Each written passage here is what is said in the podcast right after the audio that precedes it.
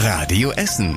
Der Tag in fünf Minuten. Am 4. Januar mit Stefan Weisemann. Guten Abend, schön, dass ihr dabei seid. Und weil es der erste Tag in fünf Minuten in diesem Jahr 2021 ist, an dieser Stelle euch allen ein gutes und gesundes neues Jahr. Mein erster Gedanke war, was sind das für Idioten, die ähm, Sachbeschädigungen, die Krawall zur Schau stellen und sich daran ergötzen? Und deshalb ist es wichtig, dass es Konsequenzen hat. Silvester Schlachtfeld Altenessen. Wirklich ganz schön übel, was da los war in der ersten Nacht des Jahres. Rund 30 junge Männer haben am Altenessener Markt Mülleimer angezündet und gesprengt. Sie haben Böller in die U-Bahn geworfen. An einer Bushaltestelle haben sie mit einem Baseballschläger alle Scheiben rausgehauen und auch Werbetafeln rundherum kaputt gemacht. Das alles haben sie dann auch noch gefilmt und das Video davon ins Netz gestellt.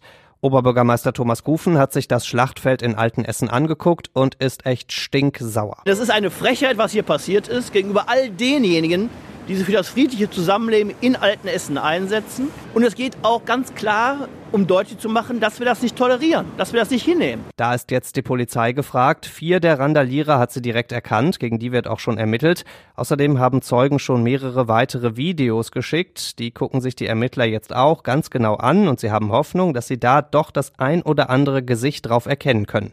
Außerdem soll die Polizei in Altenessen jetzt auch erstmal mehr Streife fahren. Die Politiker gehen davon aus, dass sich da in Altenessen viel Frust aufgestaut hat.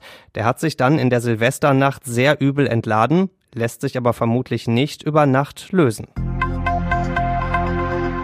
Laschet, Merz, Röttgen. Einer von den dreien wird der neue CDU-Chef. Und wer es wird, darüber bestimmen auch einige Essener. Unter anderem wählen Oberbürgermeister Thomas Gufen und der Essener CDU-Chef Matthias Hauer mit. Heute Abend können Sie den drei Kandidaten nochmal Fragen stellen, denn es gibt eine Videokonferenz mit den dreien. Die Essener CDUler wollen vor allem fragen, was die Ideen der Kandidaten für uns hier im Ruhrgebiet sind. Gewählt wird dann Ende nächster Woche und der Sieger aus diesem Kandidatenkreis könnte dann auch mit Essener Stimmen der nächste Kanzlerkandidat der CDU werden. Von der Bauleitplanung bis zur Bodenschutzbehörde, von Geoinformation bis Gefahrenbaumfällung, vom Forderungsmanagement bis zur Friedhofsbedarfsplanung. Bei der Stadt Essen gibt's zig Stellen und Ämter mit sehr klangvollen Namen. Da den Überblick zu behalten, das ist für jemanden von außen quasi unmöglich. Seit heute gibt's aber Hilfe. Wer was von der Stadt will, aber nicht so ganz genau weiß, wer da zuständig ist, der kann ab heute die 115 wählen. Das ist quasi der Notruf, wenn man sich im Behördenwirrwarr irgendwo verheddert hat.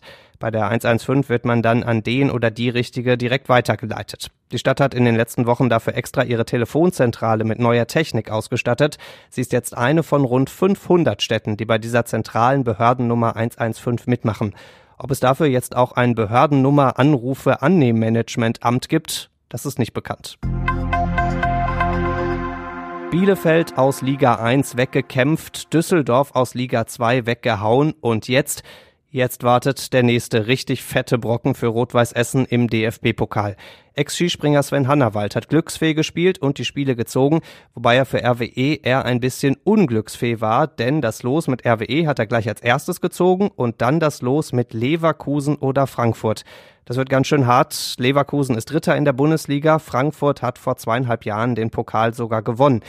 Wer es von den beiden wird, das entscheidet sich nächste Woche Dienstag und Anfang Februar entscheidet sich dann, ob RWE im Pokal die nächste Super-Sensation schafft. Und das war überregional wichtig. Am Montag sollen die Schulen wieder öffnen. Das ist der aktuelle Stand, aber daraus wird wahrscheinlich nichts. Heute haben die Schulminister der Länder beraten, wie es weitergeht. Sie wollen, dass die Schulen zubleiben, solange der Lockdown geht. Der wird morgen sehr wahrscheinlich verlängert, wahrscheinlich bis Ende Januar. So lange wären die Schulen dann also zu. Die Kinder müssten zu Hause in den Unterricht und lernen. Nach Ende des Lockdowns sollen die Schulen dann schrittweise wieder öffnen, zuerst für die Kinder von Klasse 1 bis 6, die anderen müssten dann erstmal noch weiter zu Hause bleiben. Und zum Schluss der Blick aufs Wetter. Morgen gibt's wieder dichte Wolken über Essen, zwischendurch kommt da auch Nieselregen oder mal so ein bisschen Schnee oder Schneeregen raus, das Ganze bei 2 Grad. Die nächsten Nachrichten bei uns aus Essen gibt's bei Radio Essen wieder morgen früh ab 6. Wir wünschen euch bis dahin einen schönen Abend. Das war der Tag in fünf Minuten. Diesen und alle weiteren Radio Essen Podcasts findet ihr auf radioessen.de und überall da, wo es Podcasts gibt.